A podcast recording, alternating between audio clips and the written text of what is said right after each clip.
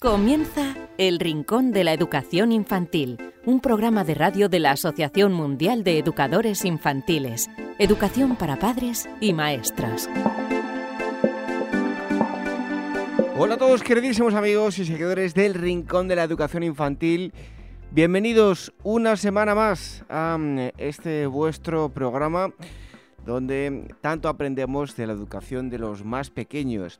Y en este programa número 148 os vamos a hablar de los siguientes asuntos. En primer lugar, aunque ya hemos hablado en otras ocasiones de las nuevas tecnologías, vamos a unir este asunto con las normas y los límites. Vamos a conocer los efectos negativos y positivos que tienen los eh, nuevos dispositivos en los más pequeños y también vamos a ver cuándo debemos dejárselos, cuándo no y cómo debemos hacerlo.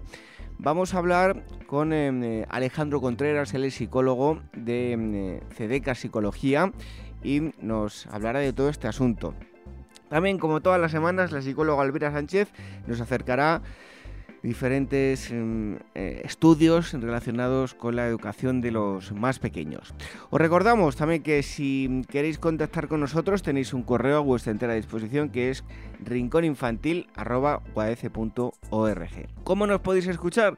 Pues de muchas eh, maneras, a través de los podcasts en Evox, eh, Spotify, iTunes, Spreaker y también a través del canal de YouTube de la Asociación Mundial de Educadores Infantiles. Otra posibilidad es hacerlo a través de Radio Sapiens, donde todas las semanas eh, se emite el Rincón de la Educación eh, Infantil.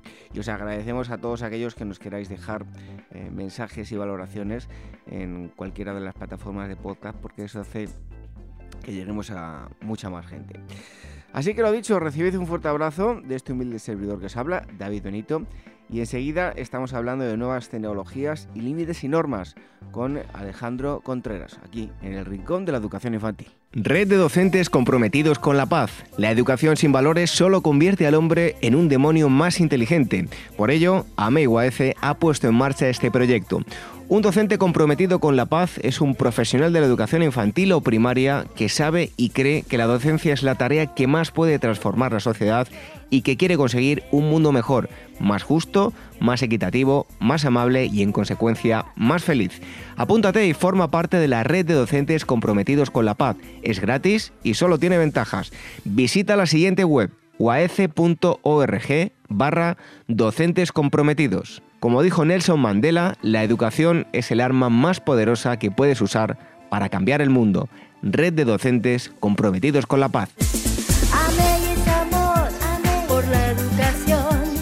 El Rincón de la Educación Infantil, la radio de la Asociación Mundial de Educadores Infantiles.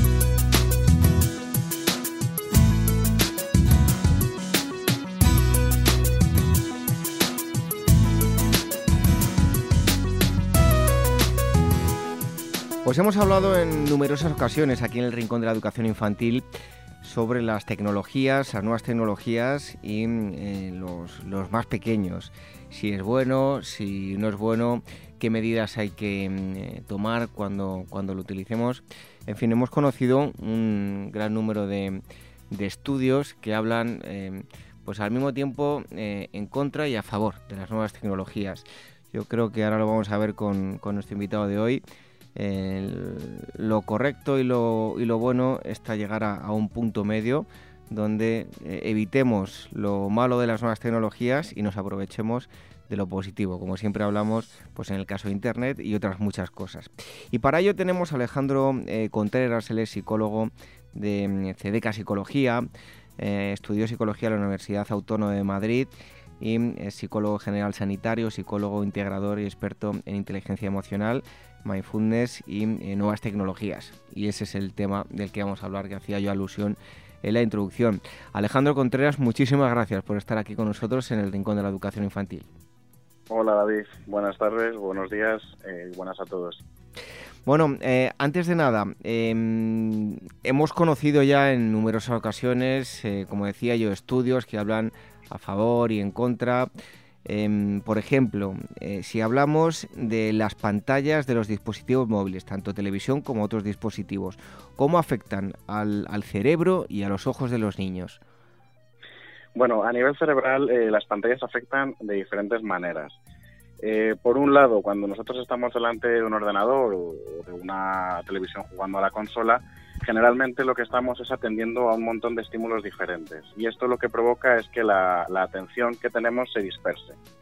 Cuando estamos atendiendo a muchas cosas al mismo tiempo, lo que está trabajando es la memoria de trabajo y la memoria de trabajo es una parte de la memoria que tiene una cantidad de elementos limitados antes de sobrecargarse. Entonces, ¿qué es lo que ocurre? Que cuando nosotros estamos con un montón de estímulos, esta memoria de trabajo se sobrecarga con cierta frecuencia. Y lo que ocurre cuando se sobrecarga es que perjudica a funciones ejecutivas como la atención o la memoria. Lo que pasa es que el cerebro es eh, un órgano que se adapta mucho. Entonces, eh, se han producido adaptaciones para evitar esta sobrecarga cognitiva. Te comento una, por ejemplo, para aprender a filtrar información de las páginas web, lo que el cerebro ha hecho es eh, ser capaz, digamos, de leer en F, que esto consiste en que leemos, hacemos un primer barrido de lo primero que pone en la web, bajamos hasta la mitad del texto y volvemos a hacer como un pequeño barrio y decidimos si, si, queremos leer el texto completo o si buscamos otra cosa. Esto lo que hace es que podamos filtrar muchísima información sin que la memoria de trabajo se sobrecargue. Por otro lado, cuando utilizamos también dispositivos, lo que se activa en el cerebro es la zona de recompensa y esto lo que libera es un neurotransmisor que es la dopamina. La dopamina es un neurotransmisor que también se segrega cuando comemos o cuando mantenemos relaciones sexuales, por lo que la sensación que produce en el cuerpo es muy agradable. Y esto es un poco lo que perpetúa que volvamos a las nuevas tecnologías, esta sensación agradable que se produce al liberar eh, este neurotransmisor. Y con respecto al tema de, de los ojos, pues es verdad que ha habido un aumento muy importante de patologías como la miopía, la vista cansada, la fatiga visual, incluso hay estudios que hablan de que la presbicia se ha adelantado, antes aparecía a los 40, 45 años y ahora aparece muchísimo antes. Y esto está relacionado efectivamente con, con, el uso de los dispositivos, pero también con el mal uso, con el tema de que no descansamos cada cierto tiempo, con que no ponemos la distancia adecuada a la hora de ver la televisión o de jugar un videojuego. Entonces, al final, es un cúmulo de cosas ¿no? lo que afecta. Bueno, eh, hace no mucho veíamos un estudio eh, que hablaba sobre esto que te voy a preguntar las pantallas tienen un, tono azulado em, que lo percibe nuestro, nuestro organismo. Eh, el azul pues eh, nos hace que eh, engañemos un poco al cuerpo y, bueno pues le, digamos indirectamente que, que, no tenemos que dormir, que estamos en, en las horas del día. ¿Es esto cierto? Sí, es cierto. Es, eh, se da sobre todo en las, vamos, en las pantallas que tienen LED, porque, por ejemplo, se ha hecho este mismo estudio con, con otro tipo de pantallas y es verdad que es el color azul de las pantallas LED, que es una luz muy potente y lo que hace es que pues, se, se produzca una disminución de la segregación de la melatonina, que es la hormona que se segrega cuando nos vamos a dormir. Entonces, como hay una disminución de, esta, de esta hormona, lo que provoca es que el cuerpo retrase un poco la hora de dormir y lo que ocurre efectivamente es que nos activamos. Sin embargo, como te comentaba, eh, hay estudios con, pantallas de color ámbar que, bueno, parece que no producen el mismo efecto. Pero yo creo que un poco como en todo, al final esto es una parte del problema, porque también tiene que ver con el hecho de que si nosotros estamos antes de acostarnos con un dispositivo, volvemos a lo que te comentaba antes, la memoria de trabajo se sobrecarga, estamos más activados y esto hace que no, que no podamos dormir. Entonces, la mejor forma de evitar estos trastornos del sueño, insomnio o, bueno, dificultades para dormir, es tener lo que nosotros llamamos de higiene del sueño, que consiste en progresivamente irnos preparando en las horas previas a dormir para poder hacerlo bien y esto pues consiste en, no ver la televisión antes de dormir, no hacer actividades excitatorias, no jugar a videojuegos y esto ayuda mucho también a conciliar el sueño. Bueno, mm, yo te puedo dar otro remedio que es tener mellizas, como es mi caso, y aunque te ponga la televisión, cae rendido. Así que, pero bueno, hay que poner un poquito de humor también a, la entrevista. Oye, ¿cómo podemos poner límites y normas con, pues, con todo, tanto con televisión, dispositivos, pues dependiendo también de las edades? Bueno, a la hora de poner límites con las nuevas tecnologías, es muy parecido a ponerlos en otras áreas, ¿vale? Entonces, en este sentido, los límites tienen que ser puestos eh, desde la asertividad, desde la validación emocional de lo que el niño siente en el momento en el que se lo vamos a poner el límite. Tienen que ser claros, tienen que estar explicados, ser concretos, bueno, un poco, digamos, lo, como se ponen los límites en general. Es verdad que muchas veces las familias perciben que los límites en este área son más difíciles de poner porque los niños están enganchados. Y es verdad que a lo mejor al principio cuesta un poco el hecho de que lo cumplan, pero cuando en las formaciones rascamos un poco en lo que pasa, lo que detectamos es que al final no poner límites en las nuevas tecnologías no es nada más que una extensión de no poner límites en otras áreas. Entonces hay que hacer mucho énfasis en esto, en que hay que poner límites en general y cuando los límites están bien puestos, pues en las nuevas tecnologías también funcionan. Y también el tema de los límites va variando, también cuando los niños son más pequeños, pues como en el caso de tus hijas, ¿no? Eh, bueno, les puedes preguntar un poco qué opinan, pero al final el límite lo vas a poner tú. Sin embargo, cuando ellas vayan creciendo y ya vayan entrando en la preadolescencia o en la adolescencia, pues ya hay que buscar más la negociación. Hay que buscar un poco el llegar a puntos intermedios. Y esto es algo que a las familias también les cuesta bastante, porque o no negocian o, negocian y el niño consigue lo que quiere, que esta es la otra parte. Bueno, hablábamos em, de, edades y qué edades eh, nos puede recomendar para los diferentes eh, dispositivos, como digo, tanto televisión, que muchas veces damos por hecho, hablamos de nuevos, nuevas tecnologías, los dispositivos móviles, y la televisión hay en casas que está la, casi las 24 horas encendida y parece que no, no tiene importancia, ¿no? Eh, edades para, para todos los dispositivos, incluida la televisión. Bueno, las edades que se barajan yo creo que son un poco flexibles, porque al final las nuevas tecnologías, como tú dices, están en todos lados. La televisión está encendida siempre, entonces es muy complicado eh, ser firme en cuanto a, cumplir siempre lo mismo, ¿no? Pero bueno, de manera orientativa, pues lo que se recomienda es que, por ejemplo, niños hasta dos años no tengan exposición a, dispositivos, pero esto eh, a mí me parece muy complejo, porque al final es lo que te digo, la televisión está en todos lados. Entonces, lo que hay que hacer en estas edades es controlar el contenido que los niños van a ver y esto es nuestra responsabilidad y es importante que lo hagamos. Y también, por ejemplo, aprovechar los temas que puedan aparecer en la televisión o en la tablet para hablar de ellos. Y a mí me gusta muchas veces decirles a las familias que un tema que les cuesta mucho hablar es el tema de la sexualidad. Entonces, aparece algo de mínimamente contenido sexual en la televisión, en, una tablet en lo que sea, podemos aprovechar y hablar de eso, porque como es un tema que cuesta, pues qué mejor forma ¿no? de, de hacerlo que con algo que nos lo introduce ya. Luego, a partir de los dos años hasta los cinco, pues se recomienda que estén una hora al día, ¿vale? Más o menos. A los seis años eh, sí que recomiendan un poco que se puede incrementar, pero siempre manteniendo normas y límites muy claros y el tema yo creo que se complica en la preadolescencia y en la adolescencia. Ahí es donde, donde creo que entra la negociación, porque los adolescentes construyen una parte de su identidad en las redes sociales y es positivo que estén conectados, pero evidentemente hay que poner límites con respecto al uso y también con respecto a los riesgos, que es otro tema también importante que, preocupa mucho a las familias. Bueno, pues ahí queda esa mm, recomendación. Em, Televisión, eh, ¿cuánto deberían verla? Según las edades a la semana, como decíamos, eh, hay en casas que está eh, muchísimo tiempo la, televisión encendida y en ocasiones, y yo lo he comprobado, ¿no? con un simple juguete de un puzzle de madera, un, un juguete de esos de encajar piezas, se entretiene mucho más que con la televisión. no sé, ¿qué nos recomiendas? Bueno, con respecto al uso, yo te diría que lo, mismo que hemos hablado, ¿no? Con un año evitarlo, con dos una hora y, en la adolescencia la negociación. Pero también te digo que esto es muy flexible. Al final también surgen necesidades o surgen situaciones en las que es complicado controlar el tiempo.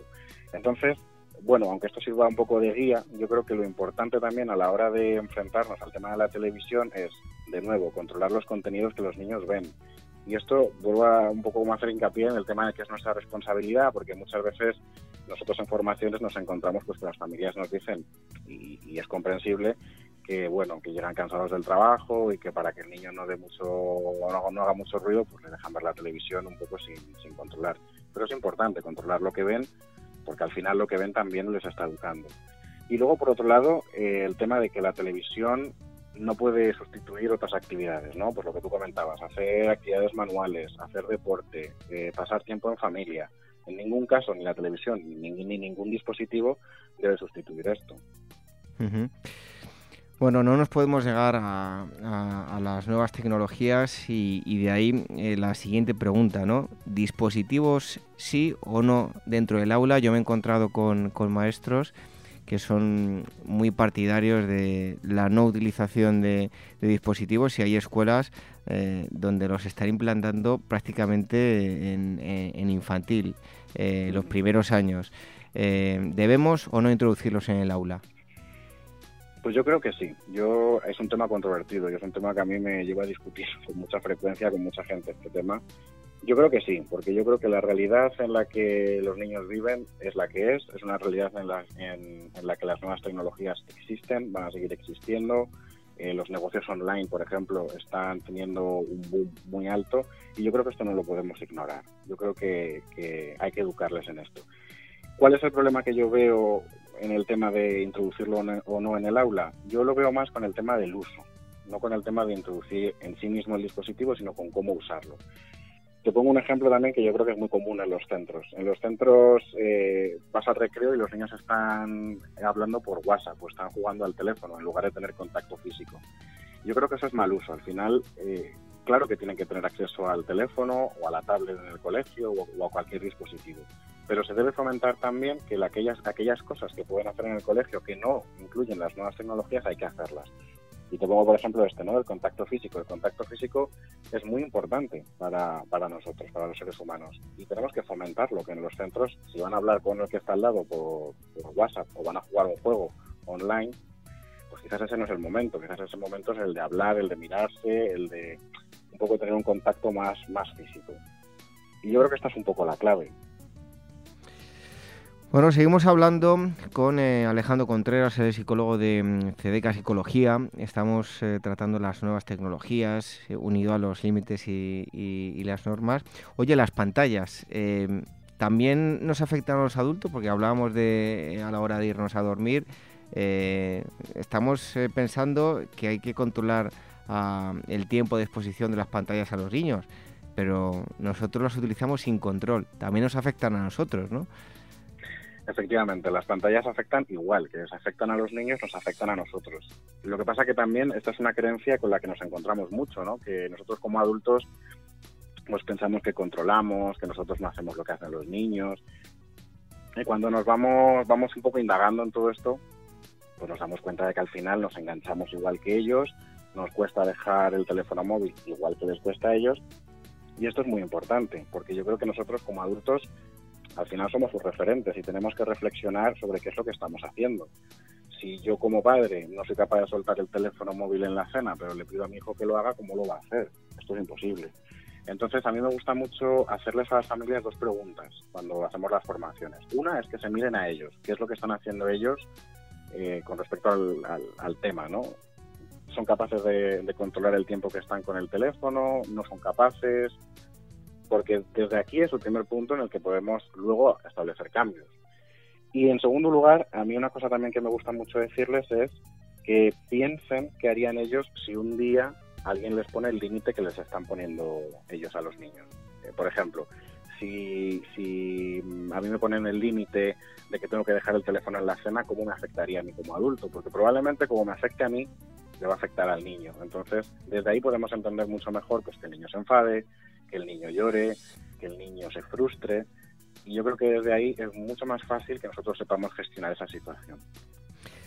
Em, Alejandro, ¿es posible, eh, ha habido casos ¿no? en, Inglaterra, eh, crear a, niños de edades muy tempranas con dependencias ya a las tecnologías?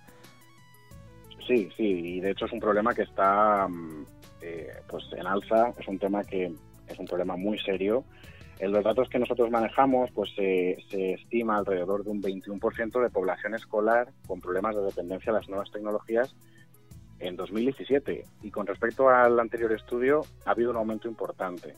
Por tanto, es, es, de esperar que en el siguiente estudio este número siga creciendo.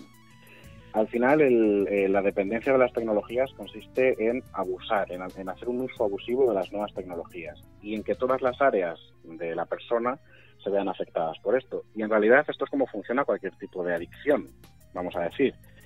Tenemos por un lado la dependencia, que es la necesidad de tener el, dispositivo en esta cuestión para, para, sentir un poco la sensación placentera de la que hablábamos.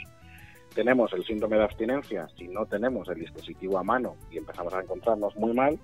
Y tenemos la tolerancia, que la tolerancia es un proceso por el cual el cuerpo se adapta a la sensación agradable y cada vez necesita más dopamina, que era el, neurotransmisor que hablábamos antes, para tener esa misma sensación de, placer. Entonces, claro, esto es una cosa que, que, empieza a ser un problema importante. Y a mí también me gusta un poco hacer reflexión sobre esto. Yo me acuerdo cuando, cuando yo era adolescente y no había roaming en Europa y viajábamos, y yo me acuerdo que cuando llegábamos a una cafetería o un restaurante, lo primero que hacíamos era sacar el teléfono, buscar wifi. Como si fuera esto, ¿no? Este síndrome de abstinencia, este malestar que nos entra y en cuanto tenemos la posibilidad vamos a buscar es lo que está, si hay wifi o no. Entonces esto es algo muy común, si, si nos paramos a pensarlo. Bueno, decías tú cuando eh, eras adolescente y buscabas una zona con wifi, eh, yo soy creo que un poquito eh, más, mayor, eh, tampoco mucho, pero bueno, yo recuerdo viajar y directamente no tener móvil, o sea que eh, nos hemos creado esa dependencia hoy en día y, podríamos pasar perfectamente sin él, al menos durante un viaje, ¿no? Pero parece que, que es lo que te decíamos, estamos intentando no crear esa ansiedad y esa dependencia en los niños y nosotros no nos hemos dado cuenta que lo tenemos nosotros mismos. Sí, sí, efectivamente. Nosotros, además, eh, en las formaciones, una de las cosas que les pedimos a las familias es que dejen el teléfono al entrar. Y se quedan como descuadrados. Y algunos te dicen, bueno, espera, que voy a mirar tal. Entonces está esta necesidad constantemente de estar mirándolo, de estar pendientes, y esto al final es una dependencia que tenemos todos en mayor o menor medida. Oye, ¿cómo podemos detectar esas dependencias en los más pequeños? Bueno, para detectarlo, yo creo que hay que diferenciar entre uso, abuso y dependencia. El uso sería el uso normalizado de, los dispositivos, que no produce ninguna consecuencia negativa, pues es un uso normalizado, se produce esta sensación placentera, pero dejo el, dispositivo y me pongo a hacer otra cosa y ya está, ¿no?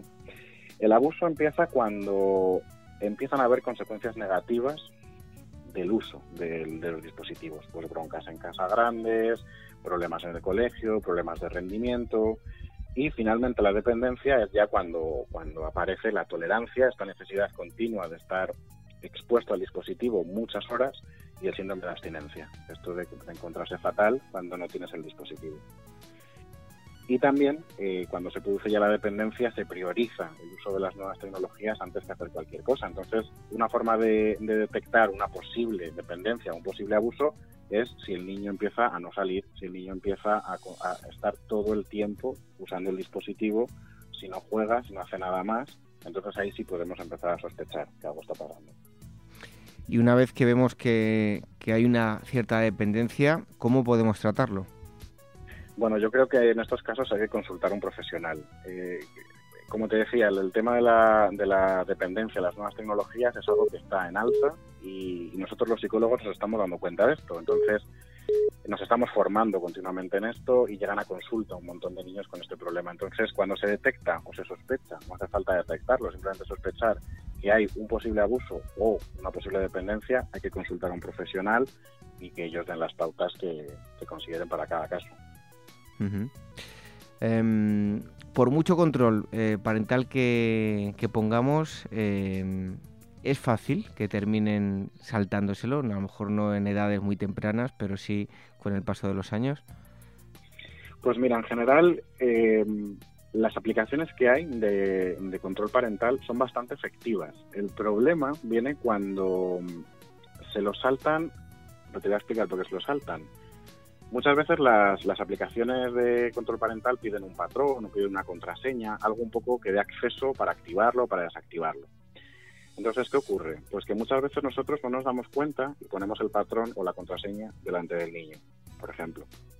O eh, lo ponemos pues porque en ese momento necesita algo y nos lo dice y lo ponemos. El caso es que lo hacemos delante de él. Y claro, él se queda con la copla. Él ya sabe cuál es el patrón, ya sabe cuál es la contraseña y la próxima vez pues no va a preguntarte, oye, déjame ver un vídeo que necesito ver, puedes quitarme el control parental. No te lo va a preguntar, lo va a quitar automáticamente. Entonces el problema está más en esto, ¿no? En que tenemos que tener cuidado con que la aplicación de control parental tiene que estar activada y cuando nosotros queramos desactivarla, el niño no tiene que ver cuál es el proceso de, desactivación porque entonces ya se va a aprender. Bueno, pues ahí hay que tener muchísimo cuidado porque luego pues puede meterse en lugares que, no son nada deseables. Eh, redes sociales, ¿cuál sería la edad mínima para tener un perfil? Pues mira, las redes sociales en general, de, de media, dicen que hasta los 14 o 15 años no puedes abrirte una cuenta a no ser que te autoricen en algunas tus padres al final esto es una cosa que, se la vamos, que se la acaban saltando todos los adolescentes. Incluso yo me acuerdo que cuando yo era adolescente y, había 20, yo recuerdo que con 12 años o 13 me hice una cuenta cuando teóricamente no podía hacérmela hasta los 14 o los 15. Entonces esto hay que tener cuidado, pero es verdad que van a tener perfiles en las redes con independencia un poco de la edad, porque estos sistemas además se saltan muy fácilmente, porque tampoco tú engañas con el año de nacimiento y ya está. Entonces yo creo que, la intervención en este sentido vuelve a recaer un poco en el buen uso y en las familias. Yo creo que no es malo que un niño tenga acceso a Instagram y vea fotos, por ejemplo, de cosas que le gustan. El problema lo veo cuando bien hay un abuso del uso de las redes sociales o bien cuando ellos ponen en peligro su propia integridad. Y esto tiene que ver un poco con, bueno, pasar fotos, subir fotos sean cuales sean. Al final en las redes sociales tú subes una foto y no sabes a quién le llega, porque le llega a tu amigo, pero le llega a los amigos del amigo del amigo y así sucesivamente. Entonces hay que tener muchísimo cuidado con todos los depredadores, posibles pederastas que hay al final encubiertos en estas redes sociales y hay que tener mucho cuidado con lo que se sube en la red. Y yo creo que es ahí, ahí es donde hay que hacer el hincapié, en, en que tengan claro cuál es el riesgo de todo esto y sean consecuentes con ello. Em, y el, hecho de, bueno, de Internet, de redes sociales, facilita eh, los procesos de acoso. Sí, sí facilita los procesos de acoso. Aparte de que hay un aumento del acoso escolar en general en los últimos años, claro, el hecho de acceder a las nuevas tecnologías lo que provoca es que el acosador acose las 24 horas y el acosado sufra el acoso también las 24 horas, lo cual genera un nivel de angustia evidentemente descontrolado. Pero no solo es el ciberacoso, que esto es un problema también sobre el que hay que trabajar, sino que, por ejemplo, eh, el sexting, que el sexting es el envío de fotografías sexualmente explícitas o de contenido sexual explícito, es algo que es muy común entre los adolescentes. Y volvemos a lo mismo, al final tú cuando pasas una foto, sabes quién la recibe en un primer momento, pero ¿qué va a hacer esa persona con esa foto? Pues en el mejor de los casos, borrarla. En el peor de los casos, pues que toda tu clase vea una foto de ti desnudo, desnuda. Entonces esto, claro, hay que hacer, hay que hacer mucho hincapié en trabajar los riesgos que tiene y que las fotos al final que nosotros pasemos, pues lo ideal es no pasarlas, pero si las pasamos hay que tener muy controlado a quién se van a pasar. Y también esto tiene, tiene por otro lado el cibergrooming, que el cibergrooming es todas las conductas de acoso que se hacen para obtener, digamos, un objetivo sexual con un menor. Volvemos a lo mismo, hay que hacer muchísimo hincapié en el tema de, los riesgos, de no hablar con desconocidos, de no pasar fotos a gente que no conocemos o fotos que impliquen algún tipo de desnudez o algo por el estilo. Tenemos que tener cuidado también con esto y, que no las envíen. Bueno, pues eh, ahí quedan todas esas recomendaciones, nunca nos cansaremos de, hacerlas. Hemos estado charlando con eh, Alejandro Contreras, psicólogo de eh, CDK Psicología, que por cierto, eh, si quieren contactar con vosotros, eh, bueno, poniendo CDK Psicología, lo vais a encontrar rápidamente si lo ponéis en Google. Estáis en la Sierra de Madrid, en Morzarzal, ¿verdad? Sí, estamos en Moralzarzal, bueno, cerca de la Plaza de Toros, está bastante céntrico, o sea que muy, muy bien, muy accesible. Pues a todos que a los que queráis hacer alguna consulta, pues están a, a vuestra entera disposición. Alejandro Contreras, muchísimas gracias por haber estado aquí con nosotros y te esperamos pronto aquí en el Rincón de la Educación Infantil. Gracias David a ti por la entrevista y a los oyentes por escucharnos. Un fuerte abrazo. Venga, hasta luego, chao.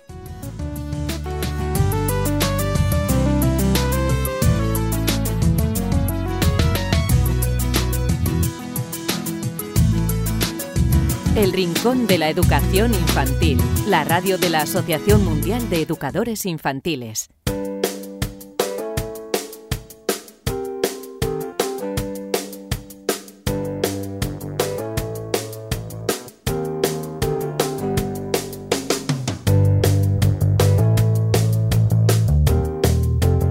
Más temas interesantes que nos acerca como cada semana la psicóloga Elvira Sánchez, eh, estudios, hace muy poquito nos habló del eh, próximo congreso, en fin, que mm, nuevamente está con nosotros. Eh, Elvira, bienvenida un día más. Pues un placer, como todas las semanas. ¿De qué nos vas a hablar hoy? Pues mira, David, dirás que soy una pesada y que siempre lo hablo de lo mismo, pero a ver, es que es un tema del que se, investiga mucho y los resultados que se van conociendo son realmente bastante homogéneos y todos coinciden en lo mismo.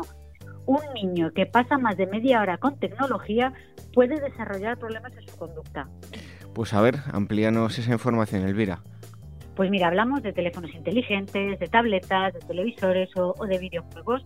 La Academia Americana de Pediatría lo tiene muy claro, el screen time o tiempo de pantalla en los niños eh, que desde la APA nos sugieren son los siguientes. De 0 a 2 años, nada, nada de pantallas. De 2 a 5, entre media y una hora. Bueno, pues lo normal es ver como bebés y niños menores de 5 años pues ya saben cómo utilizar un teléfono móvil, bueno, u otra pantalla gracias al crecimiento de la tecnología.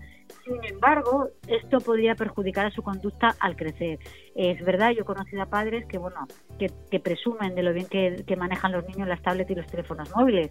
Y esto la verdad es que es, bueno, es, es bastante dramático. Pues mira, un estudio de la Universidad de Alberta, en Canadá, dio a conocer una investigación que se realizó con casi 3.500 niños y sus familias, todos desde el embarazo hasta la adolescencia. Es decir, durante un montón de años, los padres por su lado informaron a los investigadores sobre bueno, cuánto tiempo pasaban sus hijos tras una pantalla, sea un teléfono inteligente, tableta, televisión o videojuegos.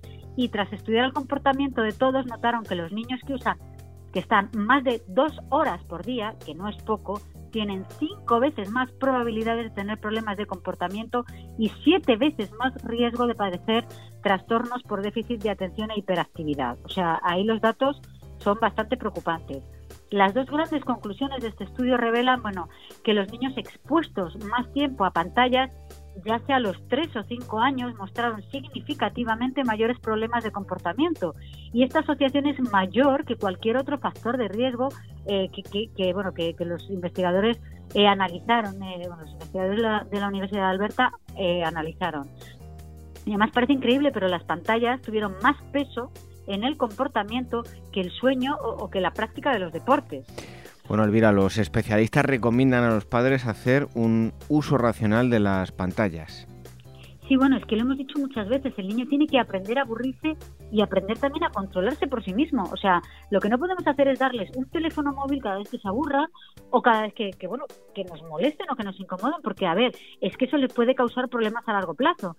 En cualquier caso, mira, te traigo también las recomendaciones de horarios y lugares sin pantallas para los niños de la Asociación Americana de Pediatría. Y a ver, es muy importante también crear rutinas desde pequeñitos y que estas normas se verbalicen y estén visibles eh, claramente para los niños eh, de la familia. Te explico. Primero, no usar móviles o tabletas a la hora de comer, cosa que esto a ver, esto es muy preocupante porque de hecho muchos padres lo que hacen es que para los niños que, para que los niños coman les ponen eh, la tablet, el teléfono móvil o, la televisión no usar móviles o tabletas a la hora de comer.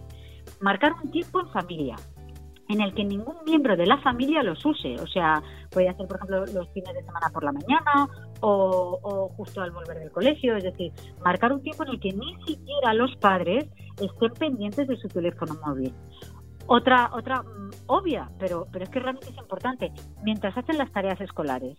O sea, lo que no pueden estar es haciendo las tareas escolares a la vez que están consultando, incluso buscando cosas en Google. O sea, las tareas escolares son un momento de concentración. Ya tendrán tiempo para, para recrearse en otro momento. Otra mientras está en la escuela. Mm, obviamente, muchas escuelas lo están legislando que cero teléfonos móviles mientras los niños están en la escuela.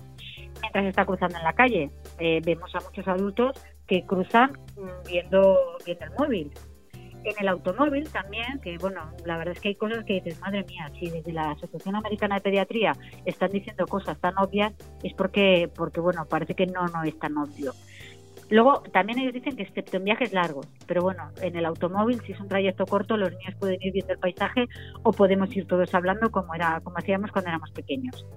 No usar móviles en el cochecito o en la silla de paseo, a ver, si tú vas paseando un niño, lo lógico es que esté mirando el paisaje y no viendo con la mirada tan tan cerca, tan bueno, con la mirada fija en un estímulo tan cercano como un teléfono móvil.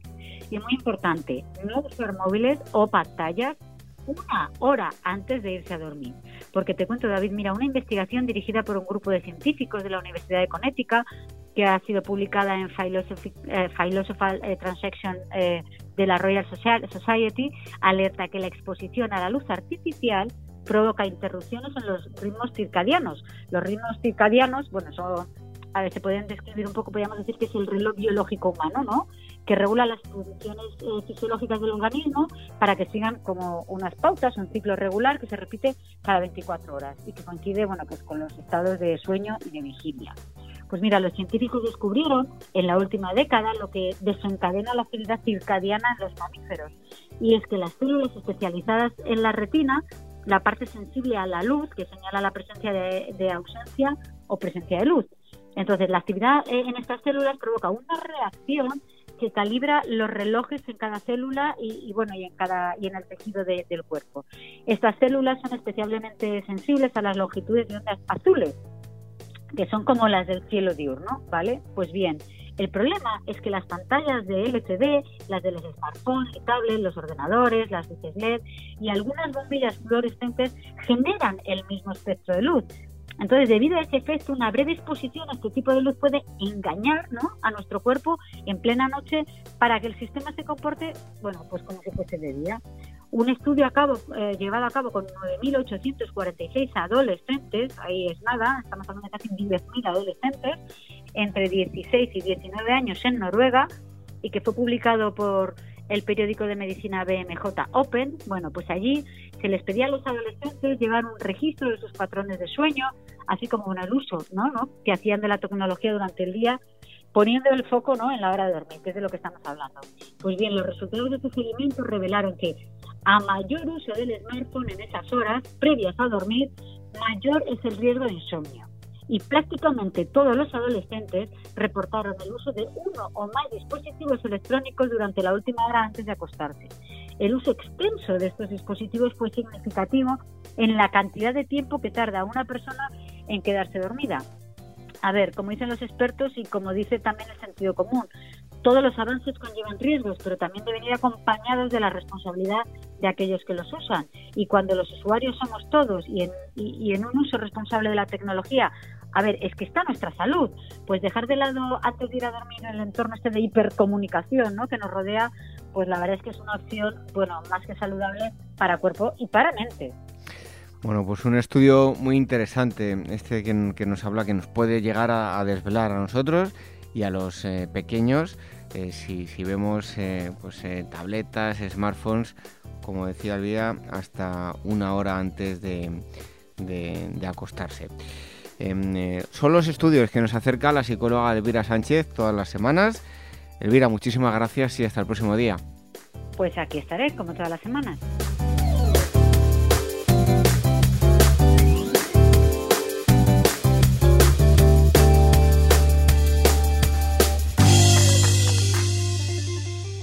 Red de docentes comprometidos con la paz. La educación sin valores solo convierte al hombre en un demonio más inteligente.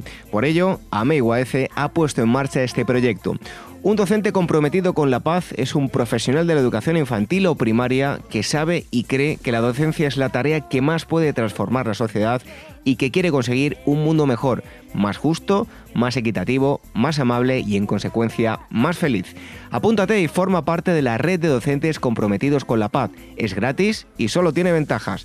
Visita la siguiente web uaece.org barra docentes comprometidos. Como dijo Nelson Mandela, la educación es el arma más poderosa que puedes usar para cambiar el mundo. Red de docentes comprometidos con la paz. El Rincón de la Educación Infantil, la radio de la Asociación Mundial de Educadores Infantiles.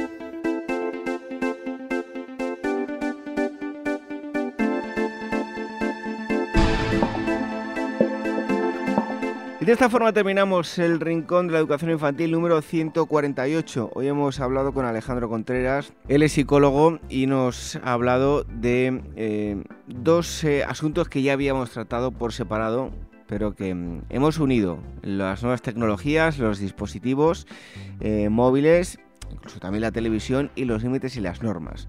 Todo ello unido. ¿Cuándo eh, se lo debemos em, dejar a los niños y cuándo no? También hemos tenido al psicólogo Alvira Sánchez, que como siempre nos acerca estudios relacionados con la educación infantil. Os recordamos que tenemos una nueva cita dentro de una semana. ¿Cómo nos podéis escuchar? A través de las plataformas de podcast, en iVoox, en iTunes, en Spreaker, en Spotify, a través del canal de YouTube de la Asociación Mundial de Educadores Infantiles y también a través de Radio Sapiens, donde todas las semanas se emite el Rincón de la Educación Infantil. Muchísimas gracias ya de antemano a todos aquellos que nos dejáis comentarios y me gusta en las plataformas de podcast. Todo eso hace que lleguemos a, mucha más gente. Lo dicho, que os esperamos dentro de una semana para seguir disfrutando de la educación infantil. Hasta entonces, que seáis muy felices. Adiós.